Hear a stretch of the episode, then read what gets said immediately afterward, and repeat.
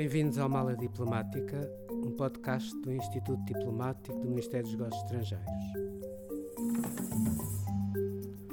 O meu nome é José de Freitas Ferraz e sou o diretor do Instituto Diplomático. Neste espaço vamos conversar com diplomatas e outras pessoas ligadas à política externa para conhecer melhor tanto as suas experiências de vida como diversos temas da política internacional. No segundo episódio do Mala Diplomática, tenho comigo o embaixador Júlio Vilela, que durante a sua carreira de 35 anos esteve colocado na Venezuela, Suíça, Canadá, foi depois nosso embaixador na Croácia e assumiu o cargo de Diretor-Geral dos Assuntos Consulares e das Comunidades Portuguesas em setembro de 2016, isto é, há praticamente cinco anos que está na DGACCP. Acrescenta ainda que em novembro de 2017 foi promovido a embaixador de categoria. Durante estes últimos cinco anos, a DGACCP teve um papel central na proteção dos portugueses em diversos cenários de crise. Recorda a situação na Venezuela, os furacões Irma nas Caraíbas e Idai em Moçambique, mas igualmente ao longo da crise gerada pela pandemia de Covid-19. Por outro lado, a DGACCP está a ser objeto de profundas transformações para melhor servir os portugueses no estrangeiro, tanto em situações de normalidade como perante crises políticas, desastres ambientais, ataques, ataques terroristas e toda a panóplia de situações de emergência. Propunha por isso que falássemos primeiro sobre a gestão das crises durante estes últimos cinco anos e abordássemos depois as transformações orgânicas que a Direção-Geral já iniciou. Embaixador Júlio Vilela, bem-vindo ao Mala Diplomática. Vamos começar pela pandemia. A 7 de janeiro de 2019, a China confirma a existência de um novo coronavírus na cidade de Wuhan. Apenas uma semana depois, o Gabinete de de, de Emergência Consular divulgou um aviso aos viajantes relativo à China e à região. Como é que vocês conseguiram reagir tão depressa numa altura em que ninguém praticamente previa a gravidade da crise? Muito obrigado pelo convite, é um gosto estar aqui. Uh, aquilo que nós fizemos foi uh, monitorizar com uh, rigor o que estava efetivamente a passar-se na República da China, com base nas informações prestadas pela nossa Embaixada imediatamente nos apercebemos de que poderíamos estar perante um acontecimento de grande escala e procuramos uh, monitorizar a situação, como eu disse, diariamente, e razão pela qual uh, o aviso apareceu com alguma rapidez e também nos preparamos para iniciar um processo de eventual retirada de nacionais em Wuhan. Sim. Não, isso foi, foi rápido, foi apenas uma semana o tempo de reação. E depois, a 28 de janeiro, ainda bastante antes da OMS declarar a emergência, e de declarar a pandemia, que só foi declarada em março, segundo me lembro, a, Direção-Geral decide repatriar os portugueses que se encontram em Wuhan, aproveitando o, um voo que foi organizado pelas autoridades francesas. Como é que se processou essa operação? Uma operação complexa, envolveu obviamente um contacto aturado no terreno com eh, os congêneres europeus, em particular com a representação diplomática da França, um contacto permanente com a célula de crise francesa uh, em Paris e depois uh, uh, o desencadeamento de uma ação no terreno que implicou, e sem entrar em detalhes que me reservo, a deslocação de colegas nossos à cidade de Wuhan, a mais de mil quilómetros de Pequim, por terra, a uhum. recolha de 18 cidadãos, dos quais 16 portugueses e duas cidadãs brasileiras, a integração desse grupo num avião da, da, da França, que foi uh, fretado pela França, e depois uh, o apoio no terreno, efetuado quer no aeroporto local, quer depois à chegada a Marselha, por parte das nossas uh, autoridades consulares, e finalmente com a Força Aérea a dar-nos uma ajuda que é sempre essencial recuperar estas pessoas e trazê-las até Lisboa. Uhum. Uh, uma operação delicada, uma operação discreta, mas uma operação coroada com pleno sucesso uh, e que assentou sobretudo em grande colaboração, espírito de sacrifício e uh, capacidade de interagir com os portugueses. Uhum. Situações deste género, em que os nacionais estão perante grande stress, grande tensão, são situações que requerem muito cuidado na mensagem que se transmite uhum. aos próprios e nas esperanças que se dá E foi isso que fizemos, com todo o êxito, e a nossa equipa atuou uhum. plenamente no terreno. Não, eu lembro-me bem disso. Lembro-me, por exemplo, que depois eles chegaram e ficaram uh, em num período em que de, de, tiveram que ficar 14 dias isolados, não é? Ficaram aqui isolados, uh, com Sim. as autoridades uh, médicas portuguesas a dar-lhes o apoio indispensável. É preciso recordar uhum. também que uma equipa do INEM voou até a França, no avião da Força Aérea Portuguesa, no 630, e portanto tudo foi coordenado para que chegassem bem, fizessem o seu período de isolamento sem problemas uh, e regressassem à sua vida normal, alguns dos quais provavelmente já regressaram até ao ano neste momento.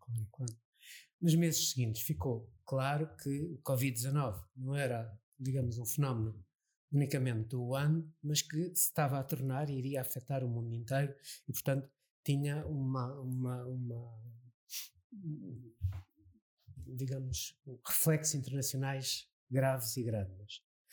Como é que nós nos adaptamos, digamos, à, à, nova situação, tendo em conta que provavelmente, e como veio a acontecer, tivemos que e, e trazer portugueses de outros, de outros sítios do mundo?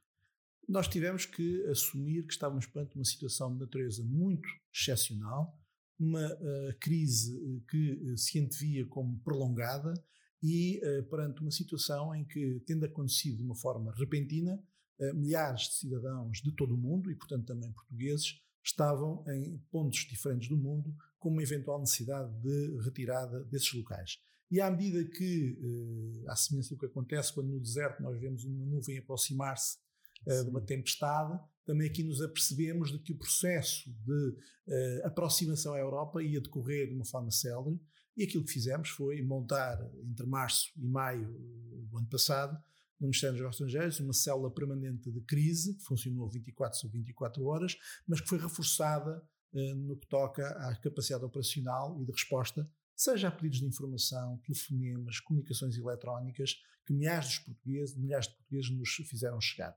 Uh, isto só foi possível pelo grande esforço conjunto feito dentro do Ministério. Todos os serviços, sem exceção, colaboraram de uma forma total, de uma forma imediata, Uh, e em pouco mais de 48 horas montámos uma linha telefónica específica para este caso, uma linha de e-mail específica para este caso.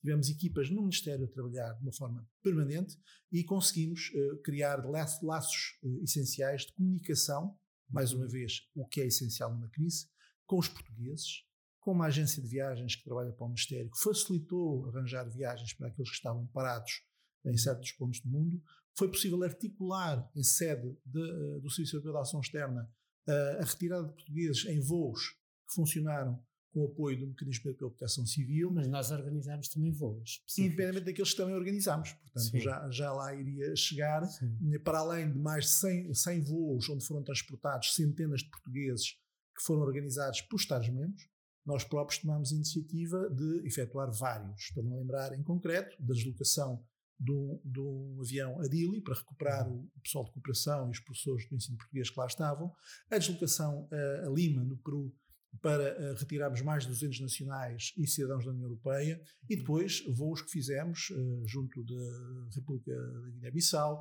junto de Cabo Verde, e que permitiram São extrair. Tomé. Uh, São Tomé também, Brasil. permitiram extrair, extrair um conjunto de cidadãos portugueses fizemos aqui um, um, uma ação, eh, eu diria, eh, conjunta com as companhias aéreas.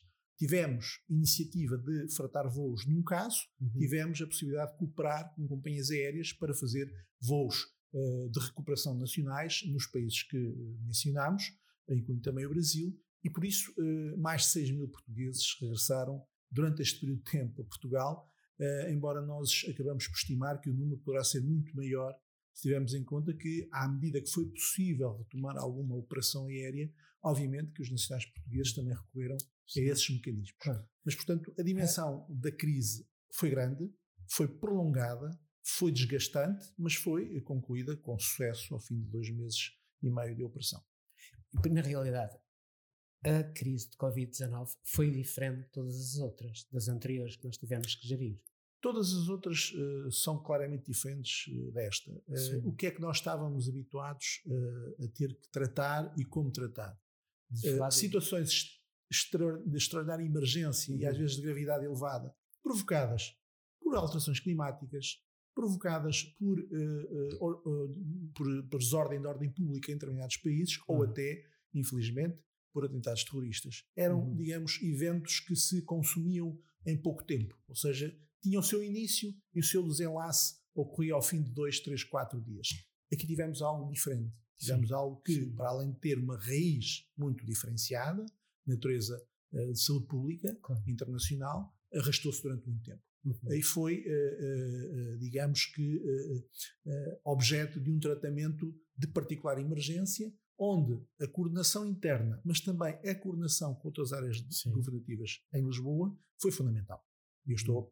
particularmente a falar da, da saúde, da Direção-Geral de Saúde, que teve um, um, trabalho excepcional nesta matéria, de colaboração, de entrosamento, mas também o Ministério da Administração Interna, em particular, a sua Autoridade Nacional de Emergência e Proteção Civil. E, e relativamente aos outros um, acontecimentos graves que, que, tivemos durante os últimos anos, lembro-me do, do, do ciclone Idai, em Moçambique, lembro-me também da, do Irma, uh, que afetou as Antilhas. Uh, como é que foi, no fundo, a gestão dessa crise, dessas crises? Como é que se processou? Uh, eu, eu, diria que nós temos que nos habituar cada vez mais a perceber que a mobilidade internacional vai obrigar os Estados a terem mecanismos de resposta cada vez mais ágeis. Uh, hoje em dia, uh, tratar de uma situação de emergência é, para o Gabinete de Emergência Consular da Direção-Geral, algo de relativamente padronizado.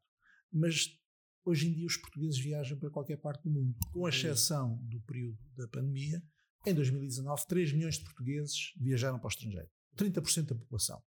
Isto quer dizer que temos que estar preparados para, em qualquer momento, reagir a situações de extrema urgência. E foi o que aconteceu.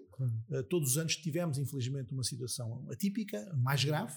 É o caso do Irma, em concreto, em 2017. Tínhamos que, 30 mil portugueses que teríamos, teríamos é? cerca de 30 mil portugueses entre as Antilhas Ocidentais e Sim. a costa sul-americana, a, a, a Florida. E, e, portanto, uh, eu diria que de Saint-Martin a Miami, nós tivemos portugueses que foram apanhados durante cerca de 12 dias por uma, um ciclone de magnitude enorme, com uma duração uh, extensa uhum. e com um grau de destruição muito grande por onde passou. Uhum. Uh, este foi de facto o primeiro grande desafio que tivemos nos últimos anos. Como acudir aos portugueses que de repente, nas suas férias, foram apanhados desprevenidos e tiveram que ficar fechados onde se encontravam. Uh, e efetivamente uh, aquilo que aconteceu, em concreto na ilha de Saint-Martin e sobretudo na ilha de São Bartolomeu, foi uh, resultado do, de uma devastação enorme provocada pelo furacão e o facto de nós termos tido portugueses que residentes ou em turismo na zona uhum. foram fortemente afetados. Um, Portugal nesta matéria reagiu depressa, a extração de cerca de 70 portugueses, designadamente a ilha de Guadalupe, uh, e que estavam retidos previamente em São Bartolomeu, ocorreu com o apoio da Força Aérea Nacional e do Instituto Nacional de Emergência Médica, uh, decorreu bem, mas mais uma vez uh, foi necessário agir com grande rapidez. Uh, é preciso ter em conta também que hoje, eventualmente, a situação é um pouco diferente, mas que na altura uhum. esta sensibilidade particular com situações de emergência, que é uma sensibilidade que existe em toda a União Europeia e que é coordenada também em Bruxelas pelo Serviço de Operação Externa, tinha ainda uh, particulares uh, dificuldades de uh, concretização no terreno e que, portanto, com tantas ilhas onde estavam tantos cidadãos europeus, era difícil de uma ação conjunta. Claro. E, portanto, nós procuramos, efetivamente, coordenar com os países europeus alguns casos uhum. de pessoas em outras ilhas, estou a pensar sobretudo na, na, em Cuba e, e, e, nas ilhas ao redor de, de São Bartolomeu, mas, neste caso concreto, o susto uh, o temor. Uh, Porque o Irma que, foi, foi, um furacão de, de, grau 5. Foi um furacão de grau máximo Sim. e que teve um efeito destrutivo Sim. na ilha de São Bartolomeu enorme. E, eu estive a ler e, e, fiquei a saber que se, tra se, tratava de um furacão que eles chamam furacão de Cabo Verde. Significa são furacões atlânticos que se formam ao norte de Cabo Verde e que depois avançam para as Antilhas e para a costa americana. Exatamente, de 6 a 14 de setembro, eh, eu diria que tivemos a acompanhar em vivo e em direto, através da internet, Sim. a passagem do furacão. tivemos a possibilidade de o fazer e deparámos também com uma situação que para nós, na altura, foi muito importante, foi perceber que na ilha de São Bartolomeu havia uma comunidade portuguesa bastante grande, proveniente do norte do país, que trabalhava muito na construção civil e que ficou desalojada de repente. Uhum. Aliás, eu tive a oportunidade e o privilégio de acompanhar a operação de resgate destes 70 portugueses.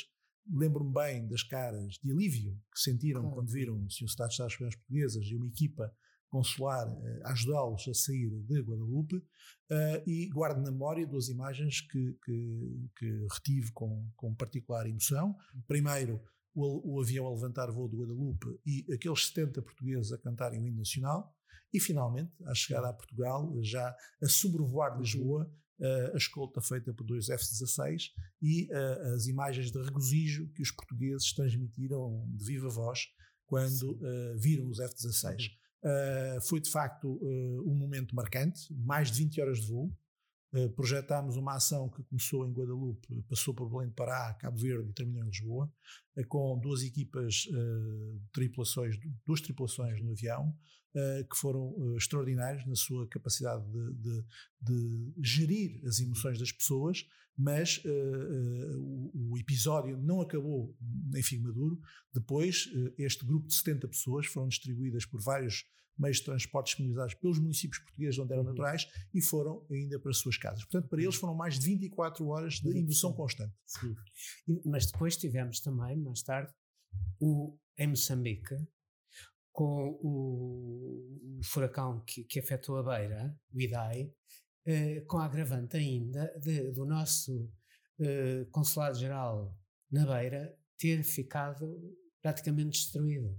Ficou inoperacional. Uh, a noite de 14 de março de 2019 uh, marcou claramente uh, um virar de página para o consulado, pelas razões mais lamentáveis. De facto, a destruição provocada pelo IDAI foi enorme na província de Sofala, em particular na cidade da Beira. Uh, tivemos que, uh, em pouco mais de 72 horas, uh, constituir uma equipa de missão com apoio do Ministério da Defesa, da Força de Reação Imediata, do Instituto Nacional de Emergência Médica, da Autoridade Nacional de Emergência e Proteção Civil e de uma equipa consular que se deslocou para, para a Beira, com o Sr. Secretário de Estado das Comunidades Portuguesas, e que durante mês e meio acompanhou, primeiro, o processo da procura daqueles desaparecidos nós uhum. tínhamos cerca de 90 pessoas desaparecidas, num universo de cerca de 2.500 portugueses residentes na Beira. Uh, todos foram encontrados, sãos e salvos. Uh, repatriámos oito pessoas. Uh, apoiámos mais de 180 com cabazes alimentares disponibilizados por diversas instituições portuguesas. apoiámos a reconstrução de 15 habitações destruídas pelo, pelo ciclone. E, finalmente, ajudámos ainda nas instalações muito fragilizadas do Conselho-Geral na altura a vacinar contra a cólera mais de mil portugueses. Tudo isto com o apoio do, das Forças Armadas, como é evidente, uh, e de uma ação conjunta que uh, muito meritória e que resultou bem. A verdade é que um, uh, o ciclone devastou fortemente a cidade da Beira, mas eu, passado algumas semanas da primeira deslocação de uma equipa consular, foi reforçada mais tarde, a verdade é que desloquei-me à beira e, e, ali encontrei imagens que também não esquecemos, é que apesar do sofrimento, apesar da destruição, apesar da calamidade que se avançou para a cidade, os olhos dos moçambicanos sorriam. As pessoas tinham uma postura muito positiva. Uh, os campos desalojados que estavam uh, por toda a cidade um, continham pessoas que eram apoiadas por ONGs uhum. internacionais, também por uh, ONGs portuguesas, mas onde as pessoas mantinham um, um grau de esperança muito grande. Isso é uma imagem que também não esquecemos. É evidente que a nossa operação uh, teve ali uma atenção particular, quer nas instalações consulares, muito uhum. afetadas, quer na residência do Conselho muito devastada, mas felizmente hoje podemos dizer que tudo funciona normalmente, tudo foi recuperado, uh, contente de todos, e que uh, também aqui a operação nacional no terreno, com o apoio, obviamente, das autoridades moçambicanas, resultou bem. Mas cá está, é mais um fenómeno daqueles que vão continuar a pulular, infelizmente, no mundo, para o qual temos de estar preparados. Outro assunto que eu gostava de tratar é, no fundo, a, as transformações orgânicas que têm tido lugar na direção-geral. E, nomeadamente, a criação de um centro de gestão de crises. Nós hoje temos um centro de, de emergência consular, no fundo, um núcleo que tem funcionado durante estes últimos anos para acolher às crises, mas relativamente pequenos, e neste momento vamos avançar para um centro de gestão de crises. Gostava de ouvir um bocadinho sobre esse projeto. Uh, é a evolução normal resultante da evolução do mundo. Uh, hoje em dia, no âmbito da política externa de qualquer país, pensarmos que as nossas estruturas diplomáticas estão, são estanques e são estáticas é um erro.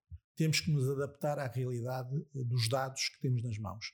E o que é que nós temos? Temos grande volume de pessoas em movimentação por todo o mundo. É bom saber que os portugueses estão em 172 países em todo o mundo. Todos 2.500 milhões, 2 milhões e 500 mil portugueses têm cartão cidadão em mais de 172 países e uh, que viajam muito. Ora bem, este, este fator é um fator que, aliado à circunstância de termos cada vez mais alterações climáticas que provocam crises inesperadas, onde a gente menos uh, uh, entende poderem acontecer.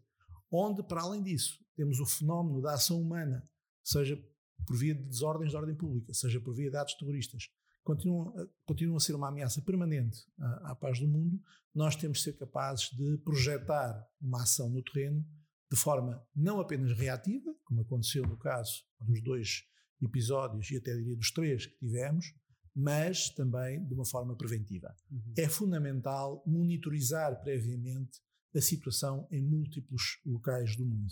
E é Para isso, que o Centro de Gestão de Crise é isso que vai, vai fazer. É preciso Sim. prevenir primeiro, informar-nos bem e, uhum. sobretudo, temos a capacidade de aliar o nosso conhecimento, resultado das nossas estruturas diplomáticas, ao conhecimento no terreno que outras entidades governativas têm e que nós não dominamos. Portanto, a relação privilegiada... Isso vai ser feita a tempo inteiro. Vai ser feita a tempo inteiro na, uma equipa maior. no Ministério, com uma equipa maior, sobretudo uh, uh, ir buscar o conhecimento às áreas políticas que temos no Ministério e aliando ao conhecimento que a Proteção Civil, a Autoridade Nacional de Emergência e Proteção Civil em concreto, mas sobretudo o Instituto uh, do Mar e da Atmosfera, a Autoridade Nacional de Emergência, a Autoridade Nacional da Aviação Civil, a Força de Reação Imediata, o Ministério da Defesa, todo o conhecimento em concreto que possuem de situações que para nós são mais difíceis de gerir, eles têm.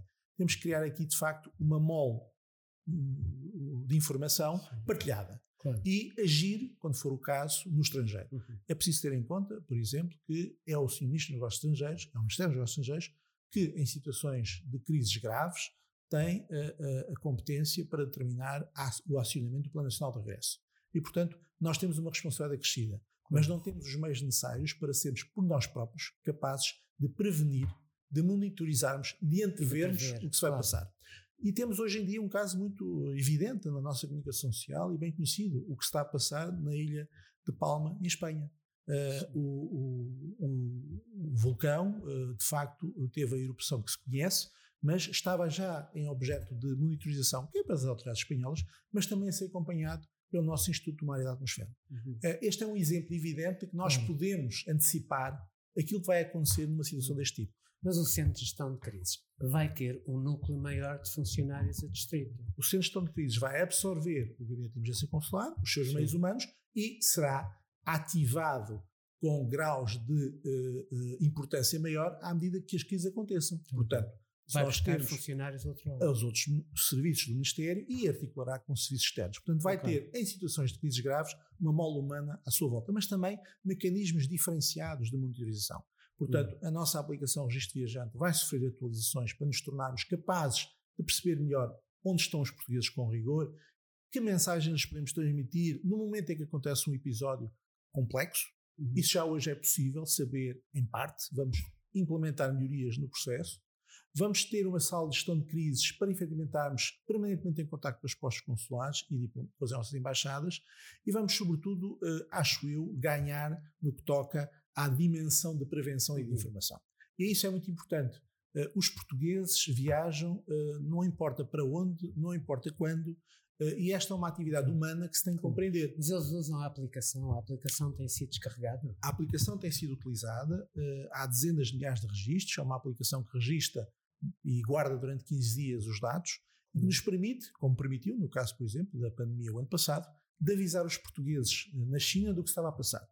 E que não nos permite avisar qualquer português esteja numa situação de crise ou numa, num local de crise daquilo que vai acontecer. Podemos uhum. transmitir informações, porque temos os dados uh, nos termos do, do regime de operação de dados devidamente acautelados, mas podemos passar informação. E o turista bem informado é um turista amigo da administração. Claro. E hoje em dia, quer queiramos, quer não, uh, e essa é uma das razões pelas uhum. quais a nossa alteração de estrutura tem que suceder, os portugueses são cada vez uh, mais exigentes com a sua administração. Os residentes em países evoluídos querem um serviço tão próximo quanto eles e tão eficiente quanto, aqueles, quanto aquele que eles têm no país onde estão, mas também os viajantes são exigentes. E, portanto, o mediatismo destas situações obriga necessariamente as autoridades do Estado a estarem atentas e a reagirem de forma imediata. Este é apenas o módulo. No outro plano, eu li que, e eu vi que nós temos neste momento um call center que permite aos portugueses residentes em alguns países uh, poderem, durante 24 horas, a qualquer hora do dia, a qualquer dia da semana, uh, fazer perguntas diretamente, perguntas que, que, que, necessitem de uma resposta imediata. E, portanto, eles podem ligar para esse call center. Podiam explicar um bocadinho? Uh, com certeza, esse uh, centro de atendimento consular, assim como centros de crises, como Sim. futuras plataformas informáticas, são uh, parte, ou fazem parte, daquilo que constitui o novo modelo de gestão consular em processo de implementação.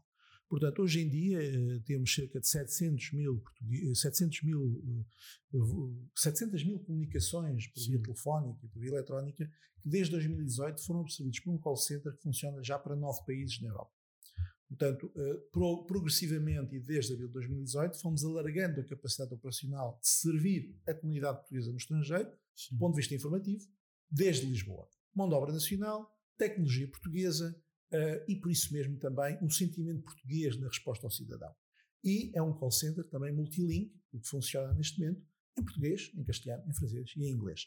Mas, sobretudo, é uma experiência nova que vai permitir aos postos respirarem um pouco melhor quanto a tarefas de back-office que deixam de ter que se fazer, especialmente do ponto de vista informativo, e constitui um instrumento essencial para a memorização do serviço ao cidadão é bom ter presente, no nosso entendimento, que o cliente vai exigir cada vez mais simplificação. A fidelização da residência, que hoje em dia ainda é um conceito que o cidadão português no estrangeiro tem, vai progressivamente ser substituída pela fidelização do serviço. Uhum. Ou seja, o cliente vai querer o serviço, não importa quem o preste. Uhum. E também não importa quanto ele custe, desde que seja bem servido de uma forma eficaz e de uma forma rápida. E, portanto, ele vai escolher a sua a, a forma de resolver o seu problema. E por isso uhum. temos de estar aptos a transformar as nossas formas de trabalho. Portanto, flexibilizar, simplificar, significa pôr à disposição do cidadão formas mais eh, pragmáticas e mais simples de obter o que necessita. E o CAC, o Centro de Atendimento Consular, é exatamente esse o primeiro instrumento criado em 2018 para apoiar esta transformação estrutural. Não é o único, há reformas legislativas que já estão a decorrer, o novo regulamento consular introduz os princípios da simplificação e da modernização do Estado em uhum. termos de serviço ao cidadão, cria os centros de atendimento consular, institui as presenças consulares de uma forma totalmente autónoma de Lisboa, ou seja, os titulares de postos são hoje soberanos uhum. em organizar a relação de proximidade com os seus clientes, uhum. fazendo deslocar funcionários fora. Quais são os nove países? Os nove países neste momento? momento são a Espanha, que começou em 2018, o Reino Unido, uhum. o Luxemburgo, uh, a Itália, a República da Irlanda, Malta e a Albânia. Uh, vamos alargar ainda este ano para os Países Baixos, uh, já alargamos também para a Bélgica e esperamos que no final do corrente ano, início de 2022, uh, assumamos talvez o maior desafio que o Ministério vai ter nos próximos anos, que é servir a maior comunidade portuguesa no mundo, que está em França, e portanto este CAC vai alargar-se à França. Ou seja, nós, em pouco mais de uh, três anos, passamos a servir mais de um milhão e meio de portugueses no mundo por via remota. E eu volto a frisar que me parece muito importante, quando tanto falamos das inovações que ocorrem no estrangeiro, daquilo que constitui trabalhar em Portugal com mão de obra nacional, tecnologia, qualificada, sim. tecnologia portuguesa, uhum. ao serviço do português em qualquer parte do mundo.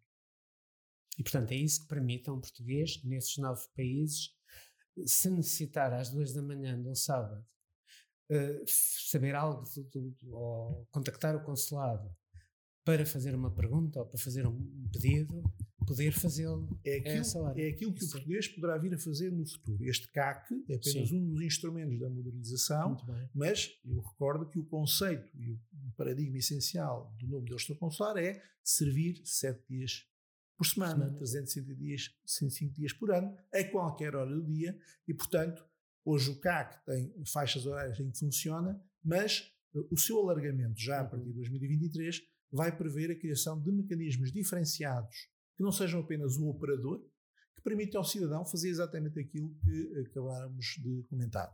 A qualquer hora do dia poderá contactar um serviço que o informa sobre como satisfazer a sua necessidade. Embaixador Júlio Vilela, muito obrigado, muitos parabéns. Muito obrigado. Obrigado por ter ouvido este episódio da Mala Diplomática, um podcast do Instituto Diplomático do Ministério dos Negócios Estrangeiros. Siga-nos no Spotify, no YouTube do Ministério e no portal do Instituto Diplomático.